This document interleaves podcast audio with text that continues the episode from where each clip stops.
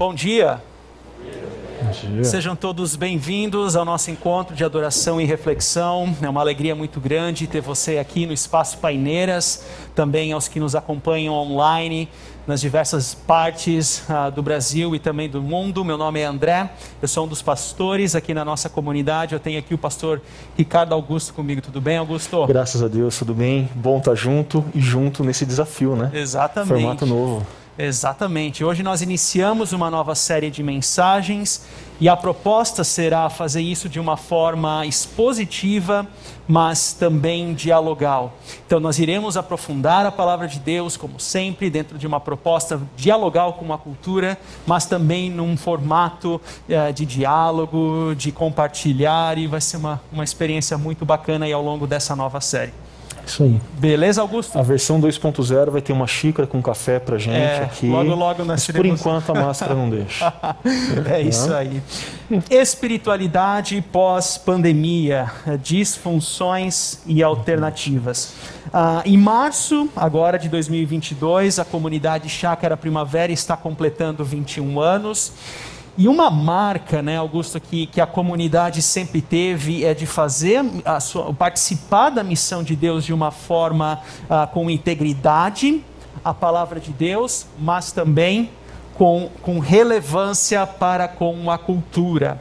Então, a proposta, o objetivo uh, nessa nova série de mensagens é, é refletir sobre o que, que significa ser discípulo de Cristo Jesus no mundo ah, no, pós, no contexto pós-pandemia, mas nós queremos fazer isso de uma forma que seja profunda para você que já está na comunidade, por uma, uma, caminhando conosco por um tempo, mas também de uma forma criativa, ah, relevante para você que está chegando agora para caminhar conosco.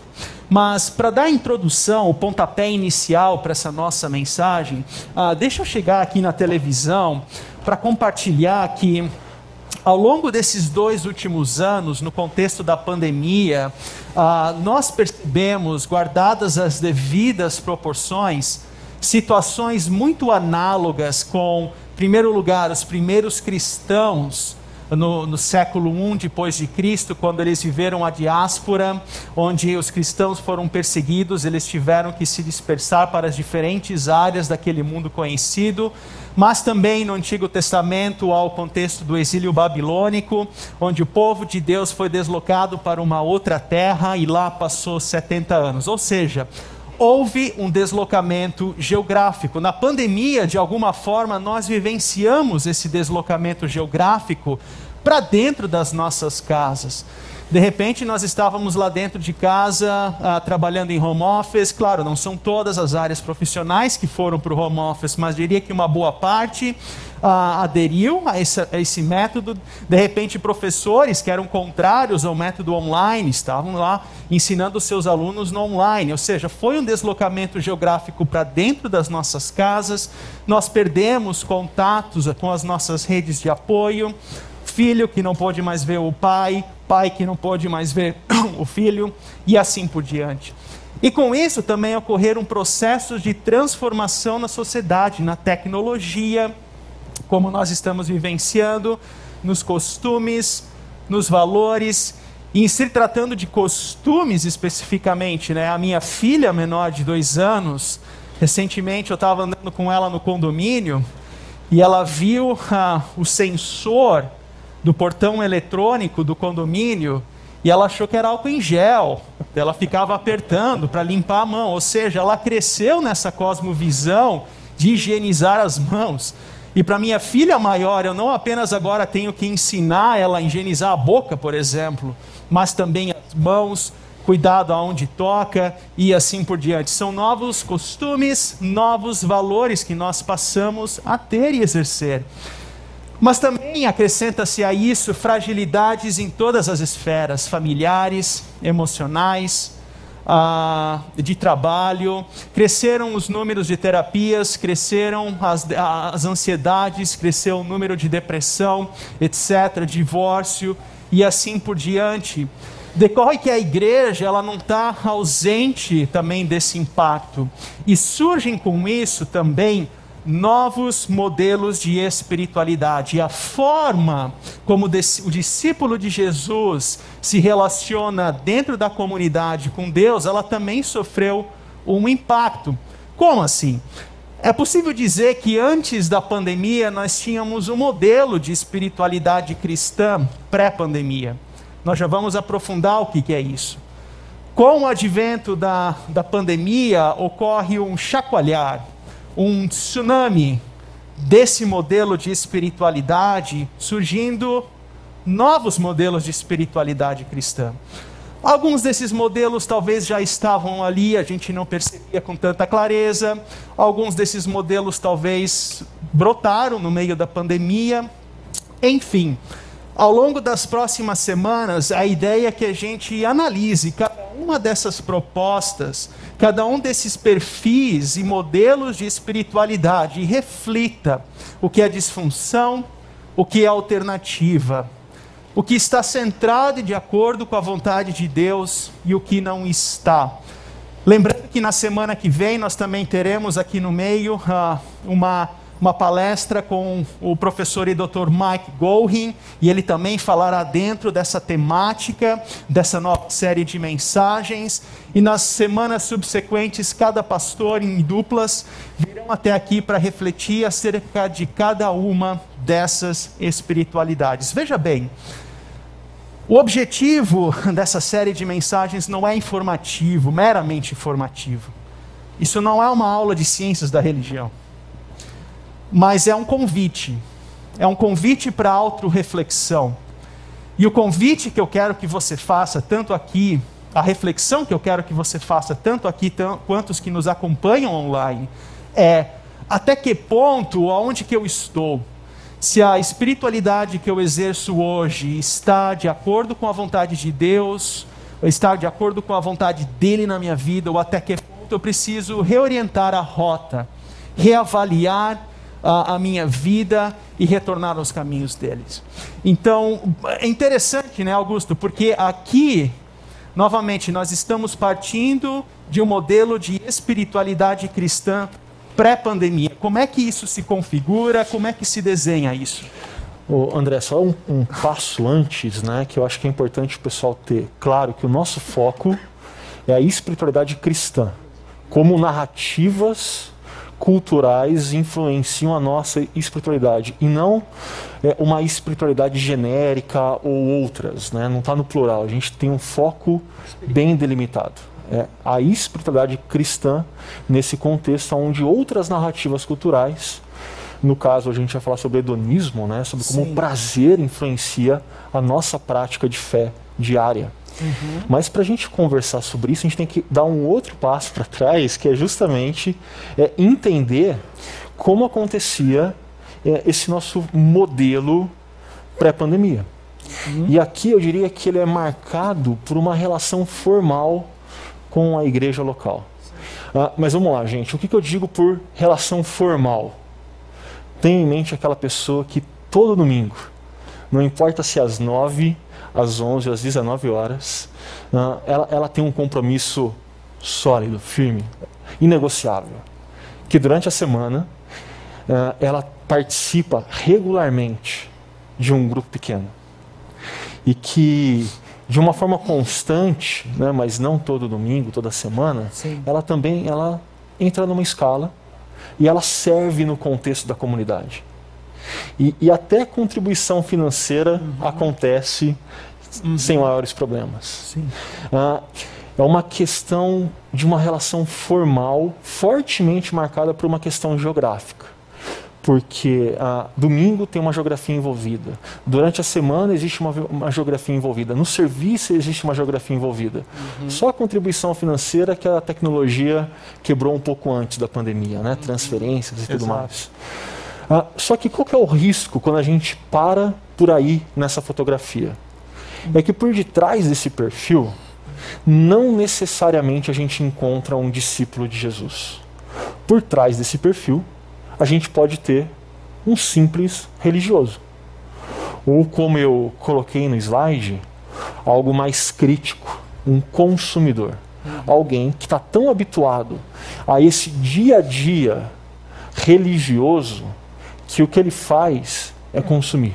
É a cartilha do que eu devo fazer para agradar a Deus, não necessariamente o que brota do coração, mas uma religiosidade. Exatamente, algo religioso. Uhum. Né? Ah, mas então, o que, que seria a diferença desse mero religioso para um discípulo de Jesus? E para mim tem a ver com a consciência e o engajamento na missão. Consciência de que discípulo de Jesus é aquele que ouve, acolhe e obedece a Jesus. É aquele que é intencional no dia a dia com os familiares, com os amigos. Uh, marca um café e, e, Jesus vai aparecer no café. Sim. Né? Mas é, antes da gente seguir, antes que eu esqueça, Uh, esse tema, o Ricardo tem um insight que ele compartilhou durante a pandemia uhum. que vale a pena a gente parar e ouvir. Ricardo tá. Ricardo. Aí, Ricardo, obrigado pela presença. A gente queria te ouvir falar sobre essa relação discípulo-consumidor. Fica à vontade.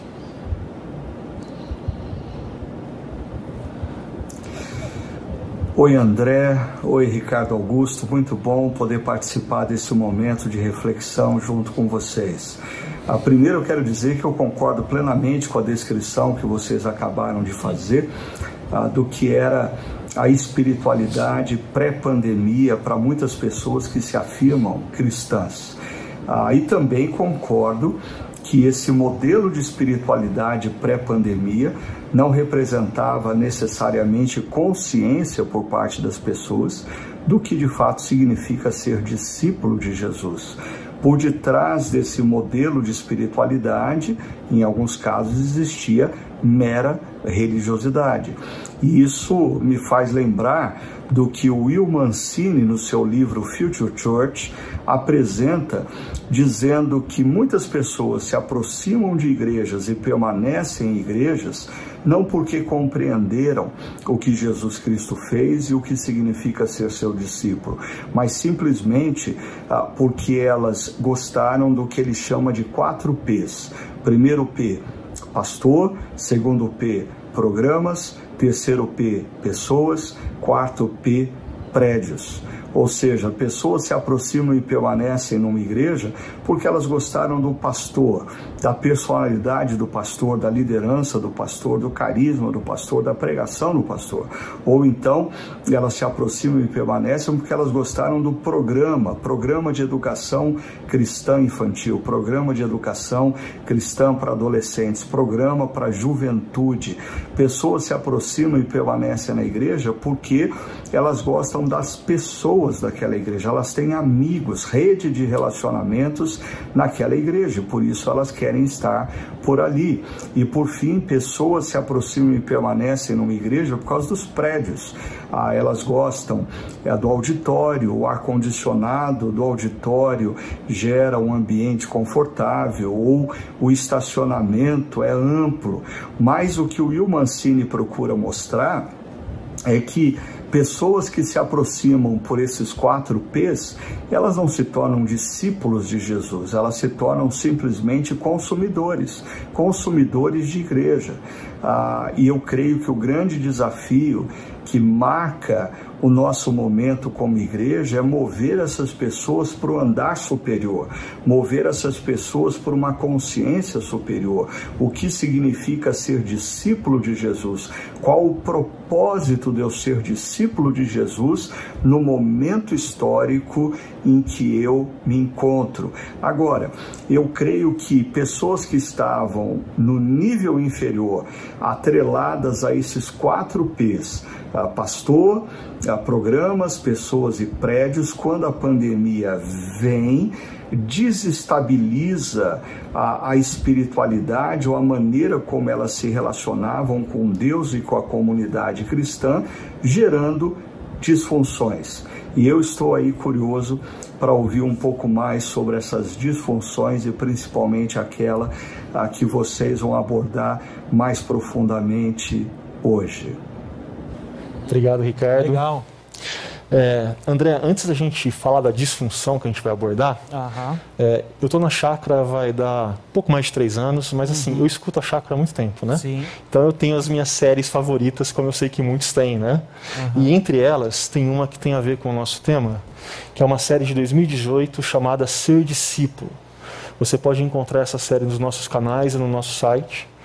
Mas o que eu gosto é que o Ricardo ele faz uma simplificação de dois grandes grupos: a multidão e discípulos. Ambos ouvem a Jesus, mas apenas os que são discípulos acolhem o que Jesus diz e obedecem ao que Jesus fala. Interessante. Então, ambos ouvem, mas um grupo acolhe e obedece. Eu acho que isso é o que marca discípulos de Jesus.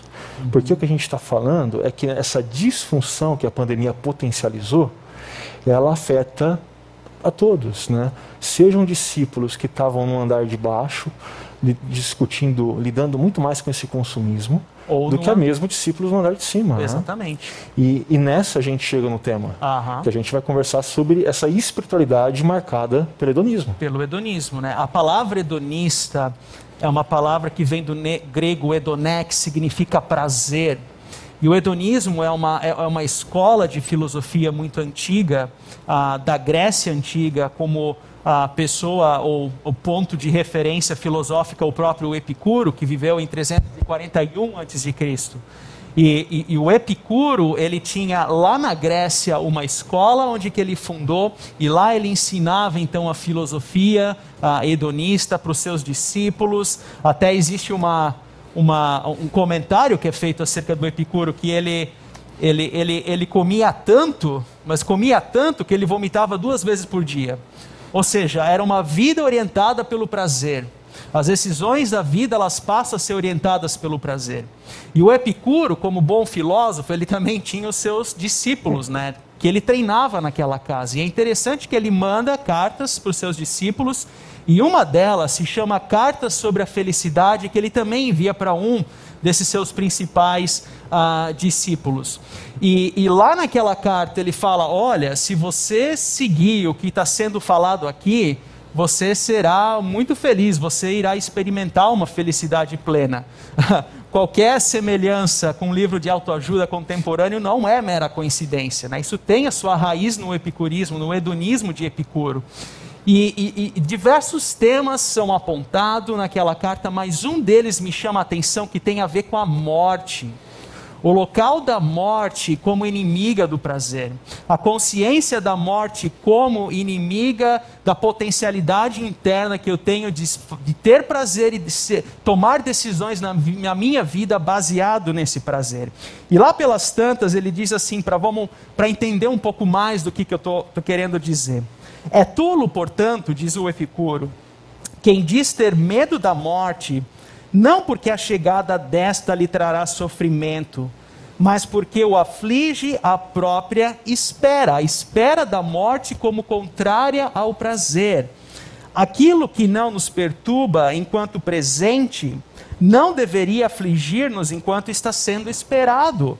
Em razão deste fim, ou seja, a morte, praticamos todas as nossas ações para nos afastarmos da dor e do medo. E aqui é muito importante afastar da dor e do medo. O hedonista ele quer viver longe da dor, ele quer viver longe do medo. Ele precisa ter uma vida que, se, que seja pulsada pelo prazer, pelo instinto interno, pelas convicções internas, por tudo aquilo que se passa dentro de mim. Ou seja, para Epicuro, e aqui eu vou chegar na televisão para trazer um gráfico, a morte é uma realidade da vida. Epicuro não nega a realidade da morte. Nós nascemos, nós temos todas as nossas fases da vida: infância, adolescência, fase adulta, a terceira idade. O problema é quando a gente fica pensando na morte ao longo da vida. Epicuro vai falar: não, não, não, não, não. deixa isso de lado. Vocês têm que potencializar a sua vida com prazer. A brevidade da vida acelera a busca pelo prazer. Deixa esse negócio de morte do lado e vamos curtir a vida. Decorre que na pandemia um processo aconteceu, que a morte ela veio mais perto de nós, ela, ela, ela foi antecipada essa consciência da morte. Para alguns mais, para outros menos.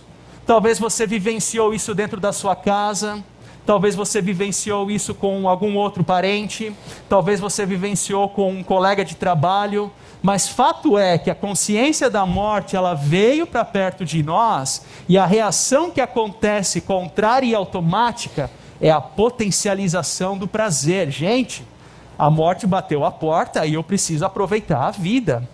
Eu preciso tomar decisões orientadas pelo meu prazer, é aquilo que dá prazer.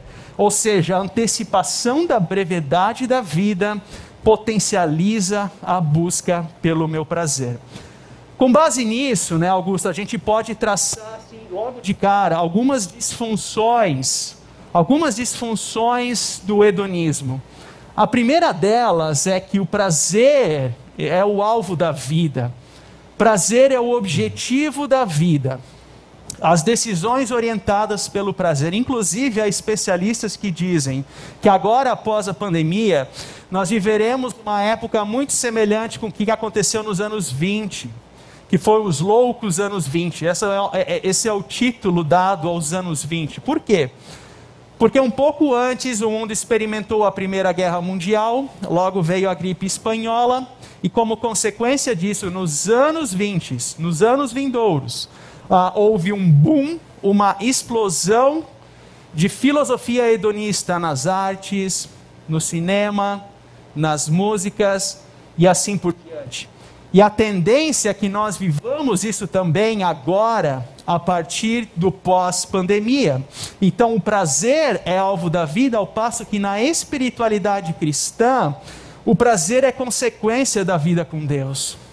O prazer é consequência da vida com Deus. Salmo 37, 4 diz: Deleite-se no Senhor, e Ele satisfará os desejos do teu coração. Os desejos do coração, o prazer é uma consequência de estar descansando em Deus, no deleite com Ele. Você quer ter uma imagem do que significa o deleite? Imagine um dia de calor aqui em Campinas, né, esse calor assim é 9 horas da manhã, 35 graus, 32 graus, e você quer ir na piscina do condomínio, da sua residência, do clube, ou algum rio aqui da região, e você entra na água e aquela primeira sensação de refrescância,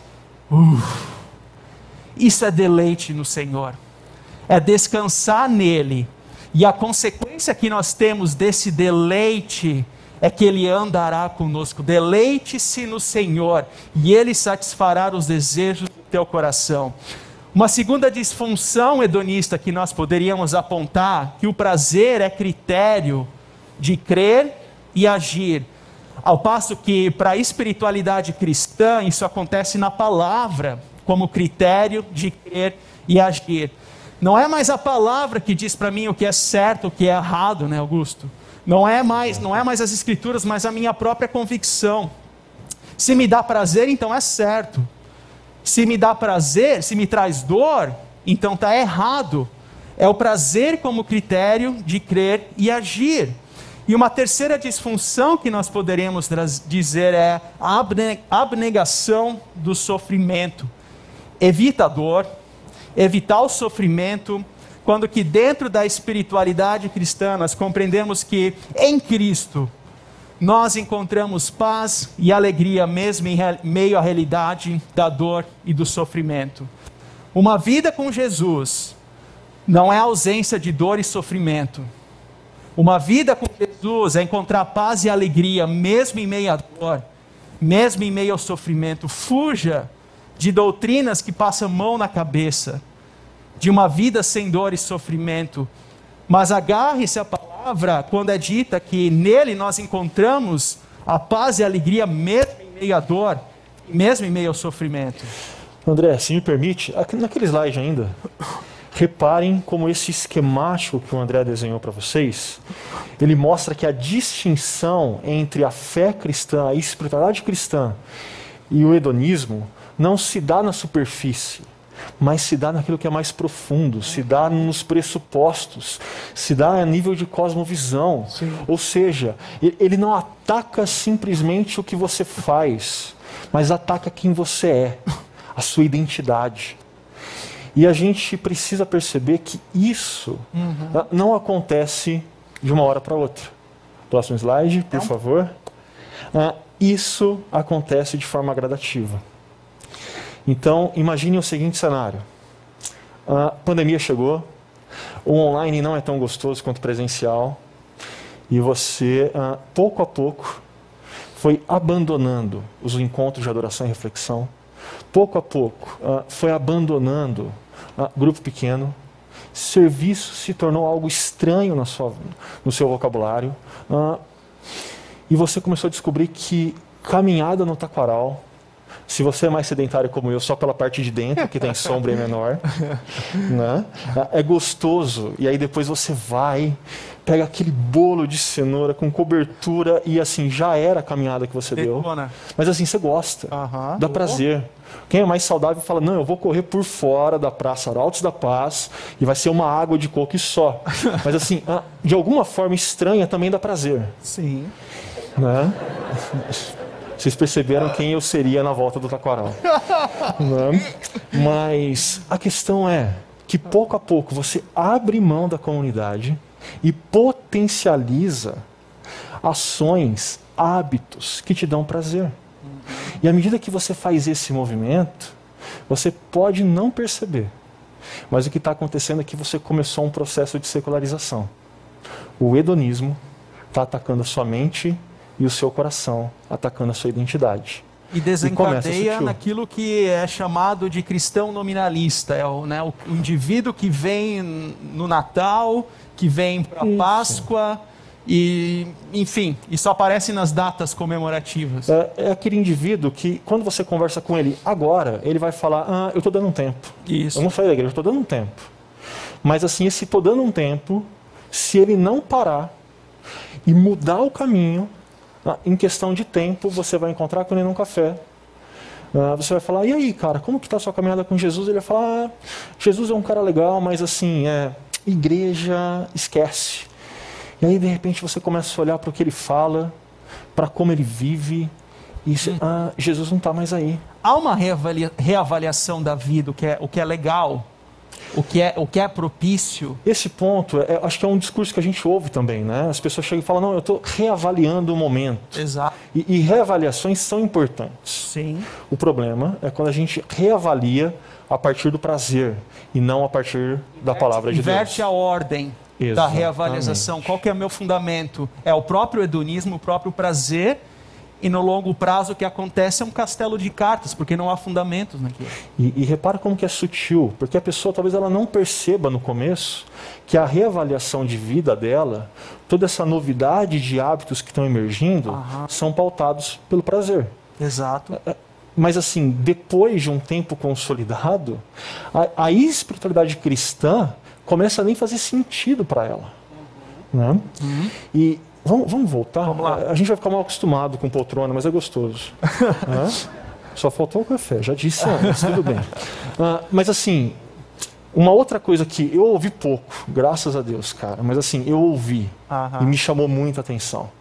Uh, pessoas que você chega para fazer isso aqui como a gente está, sentar junto e conversar. Uh, e você pergunta, e aí, quando que você pretende retornar aos encontros presenciais. né? E a pessoa fala: ah, eu não estou no momento ainda, ainda não chegou o tempo para isso, eu estou me resguardando, eu estou assim, me precavendo por conta dos dias que a pandemia, assim, tão melhores, mas ainda está aí, né? Uhum. E você fala: tá, beleza, né? Mas existe um negócio chamado internet. e, e as pessoas, assim, elas postam tudo. Inclusive a prova do crime, né? Então, de repente, está lá. Uh, festa de casamento, festa de formatura, todo mundo sem máscara. Mas aí você, ah, pera, festa de formatura, casamento não é sempre, beleza. Mas aí de repente você começa a reparar que, assim, todo dia está num restaurante diferente. Ah, uhum. todo dia está fazendo alguma coisa que nem sentido faz. Sim. É, por exemplo, assim, o João vai me entender. palmeirenses pagando passagem, entrando no avião, indo para Dubai para ver o Palmeiras perder o Mundial. Vamos orar por ele, vamos. Né? Uh, gente, uh, mas o, o ponto é que pessoas se colocam numa situação onde tudo pode. Tudo o que dá prazer pode, uhum. menos aquilo que tem a ver com a espiritualidade cristã, menos Sim. aquilo que tem a ver com o que Jesus diz para nós. Uhum. E nesse sentido, tem um texto, um texto de um livro que a gente não lê muito, né? O livro de Ageu. Uma página só é, da Bíblia. Uh, página antiga, entrega né? É... Assim, celular não tem página. Mas é um, no livro de Ageu, a gente encontra o seguinte cenário, um cenário, como o André disse no começo, que é análogo ao nosso, guardado as devidas proporções. Mas imaginem esse cenário. Ah, você, judeu, ah, localizado no Oriente Antigo, que tem toda a sua vida marcada por uma geografia da terra prometida, da sua cidade, Jerusalém, a cidade do rei, a cidade que Deus erigiu, ah, marcado pela fé no templo, o lugar da habitação de Deus, onde céus e terra se encontram. E uau! E você é esse judeu mas uh, no momento de crise, no momento de guerra, uh, você, sua família, seus vizinhos e todo mundo, gente que nem você conhece, é arrastado para fora, levado para o exílio babilônico e lá se passam 70 anos. Perde-se a referência de Deus na terra. Né? Você Total. sai da terra, é como se Deus não mais existisse. Era, era uma crise de fé muito grande. Mas é, esses 70 anos passam e acabam. E a possibilidade de regresso, de retorno para a terra, acontece. Exato. Ah, e é interessante já perceber que, assim, não é todo mundo que volta. Aham, Alguns ficam. É bom ficar lá também. É, assim, começou o empreendimento, deu bastante lucro. Ah, voltar para quê? Né? Sim. Mas quando eles voltam, eles não voltam para a mesma cidade da qual eles saíram. Uhum. Ah, como a gente já viu em outras séries da Chácara, ah, no livro de Neemias, muros derrubados, ah, a cidade em ruínas, Exato. o templo em caos. E dentro daqueles desafios existiam algumas prioridades claras, que não eram simplesmente prioridades que vieram fruto de sentar na mesa e planejar. Não, eram prioridades que o próprio Deus tinha dado para eles. Sim. Então, muros e templos. Uhum. Mas aonde que eu falo que está a semelhança com o nosso contexto? Está quando o profeta diz que o que a gente está ouvindo das pessoas no dia a dia é: ainda não chegou o tempo. Ainda não chegou o tempo de reconstruir a casa do Senhor. Ou seja, Deus pede a construção do templo, porque é o local onde ele se faz morada, e nós estamos falando aqui do Antigo Testamento, né, o templo como o local onde Deus mora, e o povo diz: não, ainda não é tempo de construir. Né? Ao mesmo se você, Augusto, né, você é líder de uma organização e você pede para um, um liderado, faça o relatório para mim, ele vai falar: não, ainda não é tempo de fazer o relatório. Não. Você trabalha numa emergência do hospital, ainda não é tempo de fazer a cirurgia. Não, é, é, tem que ser urgente, e pior, é a prática. E vai pior, porque o texto continua dizendo que, ah, por isso a palavra do Senhor vem novamente por meio do profeta Ageu, dizendo: Acaso é tempo de vocês morarem em casas de fino acabamento, enquanto a minha casa continua destruída? É como se ah, o funcionário da sua empresa, na hora que você pedisse o relatório, ele fala, ainda não é tempo, mas ele levanta para tomar um cafezinho com os colegas que dura 45 minutos. Uhum. Quando isso toma o lugar que não deveria tomar. Quando isso vira prioridade. Uhum. Uhum. E, e, nesse ponto, é, eu acho que vale uma ressalva aqui muito grande. Gente, o problema não consiste em desfrutarmos das coisas boas. Não consiste. O problema é quando as dádivas de Deus, quando as coisas boas que Deus nos dá, tomam o lugar que é exclusivo de Deus. É a bênção que se torna idolatria. Exato. Né? É a bênção de Deus que agora eu transformo em ídolo. O prazer é da boa criação de Deus, mas com a marca do pecado ele pode se tornar ídolo. Coisas boas na criação de Deus têm esse potencial, não Sim. em si, mas porque nós amamos na ordem errada. Sim. Correr no taquaral é bom, é Sim. saudável. É, eu vou pegar um exemplo fora da corrida, na, na bicicleta, porque eu me sinto muito confortável nesse exemplo, que tem duas pessoas da comunidade que me vêm à mente quando eu cito ele. Que assim, quando elas pedalam um pouco é 25 quilômetros, né? E, e- e foram hábitos que eles nutriram ao longo da pandemia, não era algo que estava antes. E eles têm muito prazer nisso, muito prazer. Mas por que eu fico sem medo de dar eles como exemplo? Ah, porque os encontros de adoração e reflexão, eles não abriram mão. Grupo pequeno, eles não abriram mão. Vamos lá. Serviço, eles não abriram mão. Aham. Ah, tá, mas talvez eles sejam religiosos. Não. Porque constantemente eles chegam para mim e falam: Olha, eu estou compartilhando da vida em Jesus com tal e tal pessoa. Brota do eles. coração. Brota do coração. aqui. Exato. Então, assim, gente, há espaço para caminhadas no Taquaral, há espaço para pedaladas de 25 quilômetros, há espaço. a- Como eu não sou muito de caminhar, perceberam? Há pizza e vinho. Há, há espaço. O problema é quando a gente inverte, quando a gente faz essa ordem inversa dos amores, os amores trocados.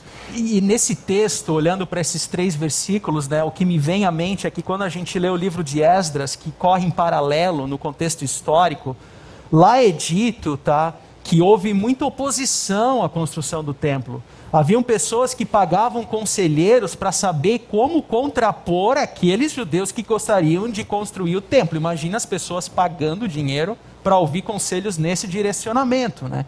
Então, ha- havia um clima de desencorajamento no ar. O problema deles ali é que eles confundiram esse desencorajamento com vontade de Deus. Ah, ainda não é tempo de construir o templo. A pandemia ela também trouxe desencorajamentos para nós. E muitos confundiram esse desencorajamento com exercer a vontade de Deus ausente dele, longe dele. É, é uma confusão que existe. E ao longo da, dessa, nesse mesmo texto, a gente também percebe, né, a partir de Esdras, quer dizer, que, que um governador retornou junto com o povo, que era chamado de Zorobabel. É interessante porque Zorobabel é da mesma linhagem de Davi. E dali dele, de Zorobabel, também viria a linhagem para o nascimento do próprio Messias. Longa história curta é a fidelidade de Deus de preservar a linhagem real do Messias no exílio babilônico durante 70 anos por duas a três gerações.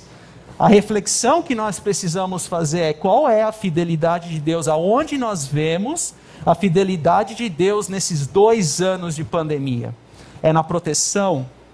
É no cuidado? Porque essa é a reflexão que o hedonista precisa fazer. Ele perdeu o senso da fidelidade de Deus na vida dele. E, e é complexo porque a gente está falando de coisas que não estão separadas, mas elas estão interligadas. Sim.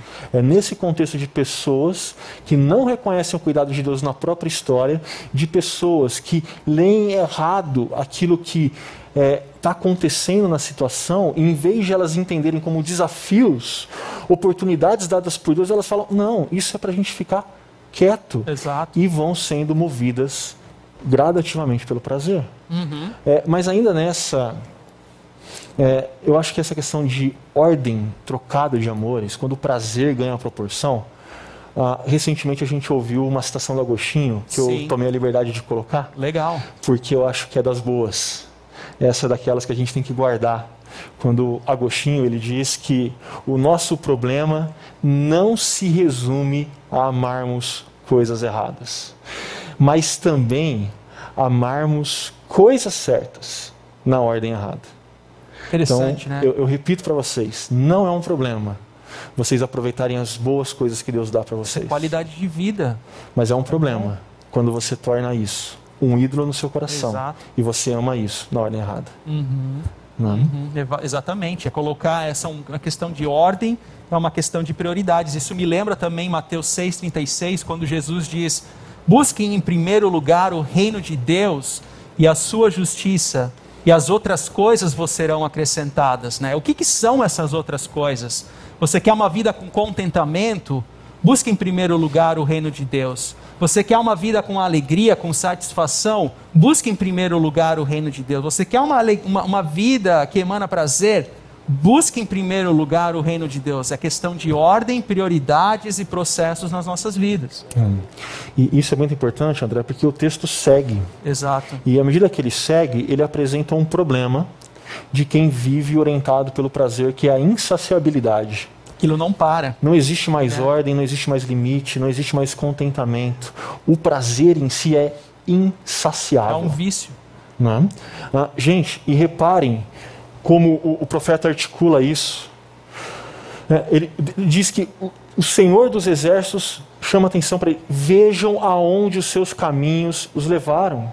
Vocês têm plantado muito, colhido pouco. Vocês comem, mas não se fartam. Bebem, mas não se satisfazem. Vestem-se, mas não se aquecem.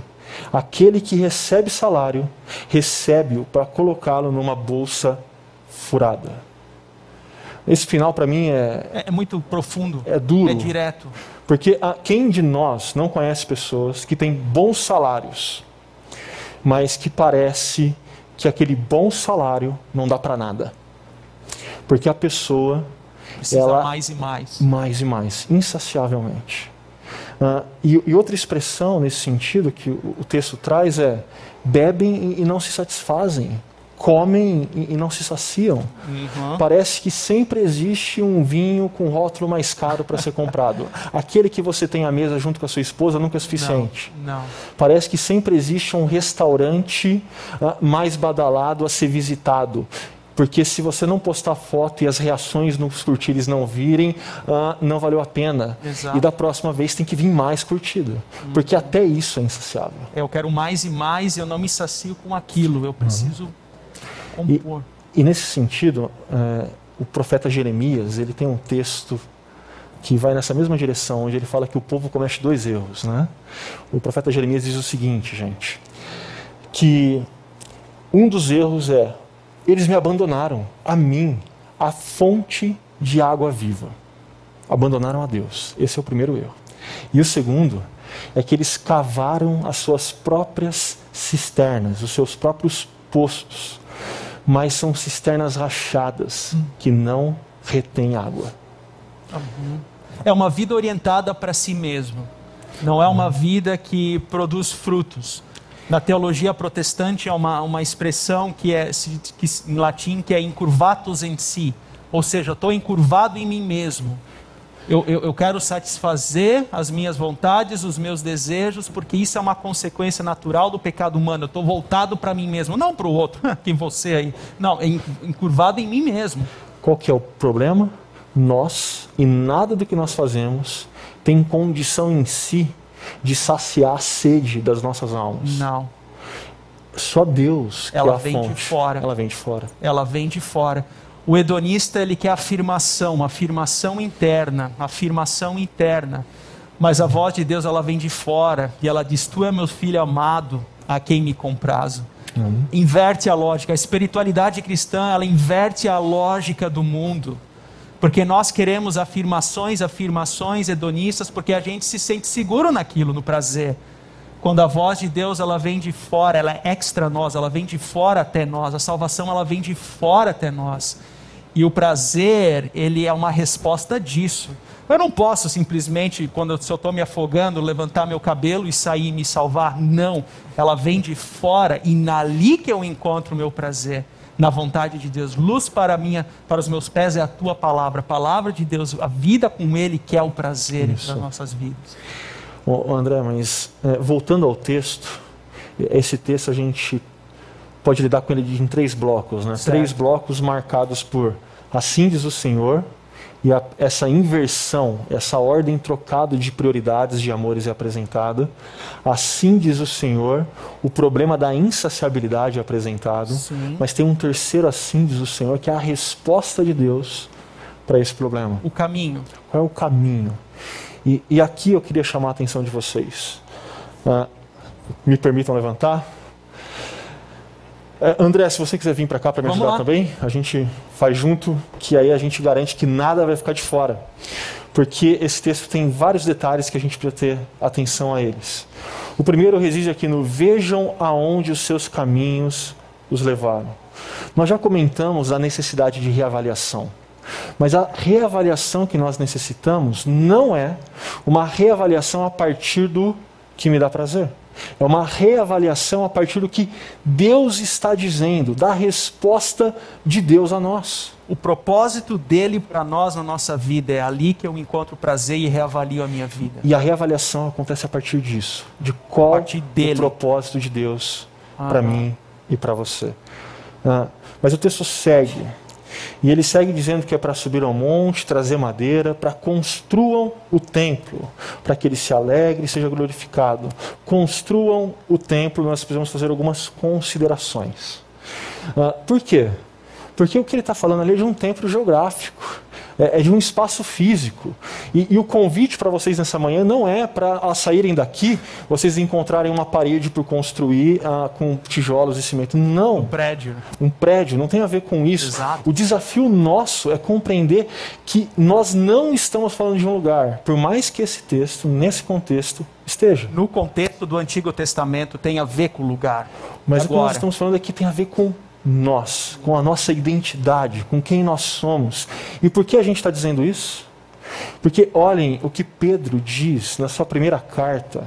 À medida que se aproximam dele, Jesus, a pedra viva, rejeitada pelos homens, mas escolhida por Deus e preciosa para ele, vocês também estão sendo utilizados como pedras vivas na edificação, na construção de uma casa espiritual, do templo, para serem, para serem sacerdócio santo, oferecendo sacrifícios espirituais aceitáveis a Deus por meio de Jesus Cristo.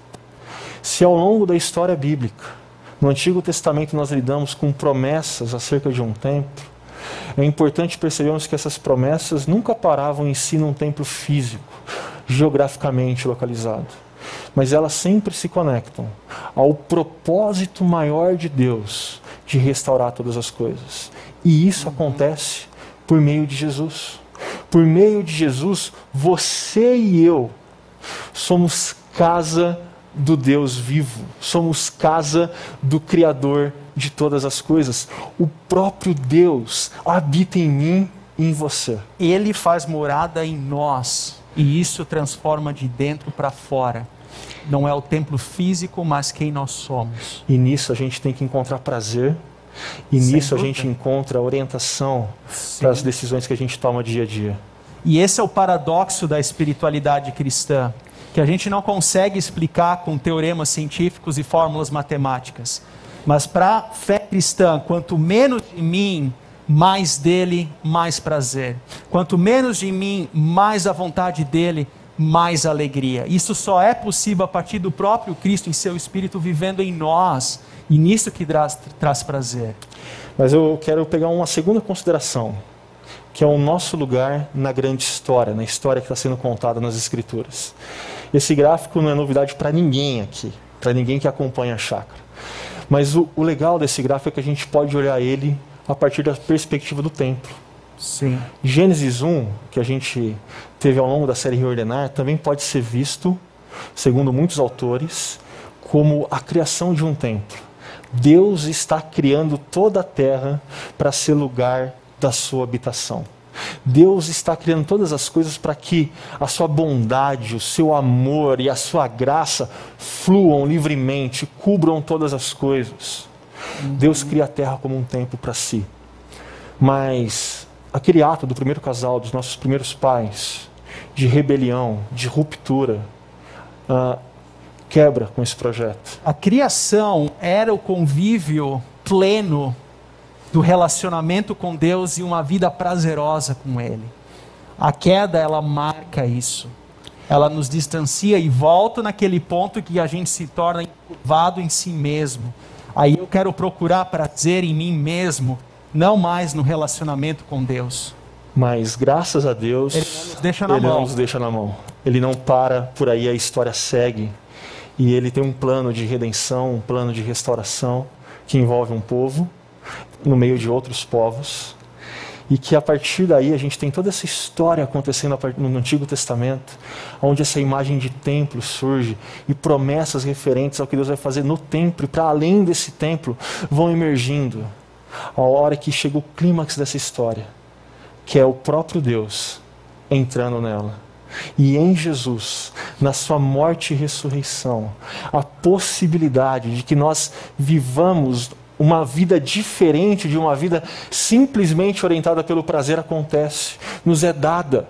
Porque em Jesus todas as coisas começam a ser feitas novamente feitas de modo que expressem a vontade boa, perfeita e agradável do Deus Pai, do Deus Criador.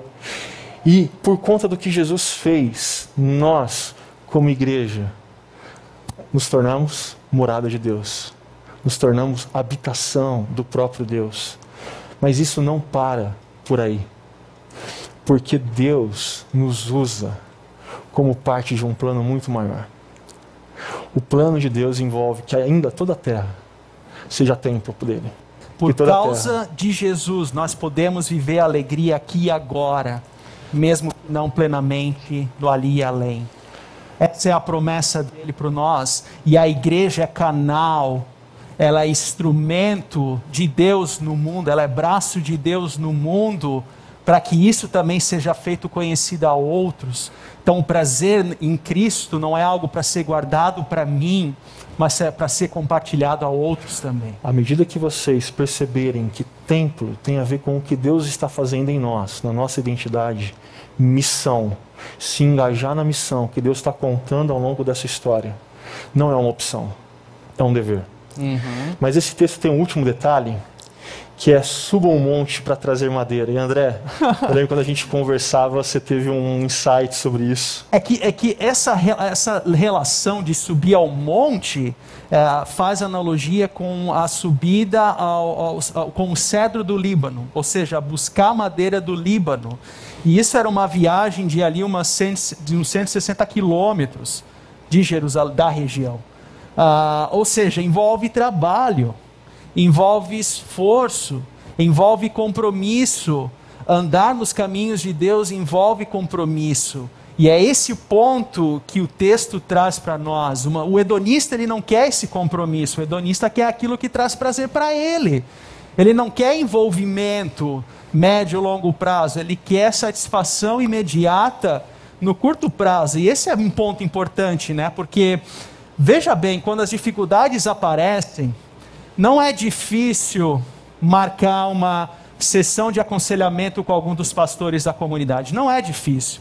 Quando as dificuldades aparecem, não é difícil marcar três a cinco sessões de terapias com um psicólogo. Não é difícil. O difícil é voltar para casa e perdoar o inimigo, perdoar o ofensor. Difícil é voltar para casa e deixar de olhar no cisco do olho do próximo e eu começar a reparar a viga que está no próprio olho. O hedonismo não quer essa reflexão. O hedonista quer o prazer, que é aquilo que, que traz uma satisfação imediata, ao passo que, vivendo na caminhada de Deus, espiritualidade envolve trabalho e compromisso. E o prazer vem como consequência é, disso. Tem uma citação do C.S. Lewis que ele diz: se você procura uma religião que te traga prazer e conforto, não procure o cristianismo. Não. O cristianismo é uma religião de trabalho. E de autoconfrontação, eu confrontando o meu pecado. É eu ah, fazendo uso da graça do amor de Deus, confrontando a mim mesmo. Porque Romanos 3 diz: não há um justo, nem um justo sequer. Mas é ali, justamente nesse espaço de reconhecimento do meu pecado, de confissão, que eu reconheço a graça e o amor de Deus. Aqui no próximo slide, e nós já vamos partindo também para o final. Uh, nós temos visto, uh, acompanhado em boa medida o que está acontecendo uh, na situação do conflito da Ucrânia, enfim, toda a guerra que está se passando por lá, e essas são fotos recentes. Essa aqui, por exemplo, é uma foto de ontem. Tudo o que está acontecendo lá, a dor, o sofrimento envolvendo aquela terra.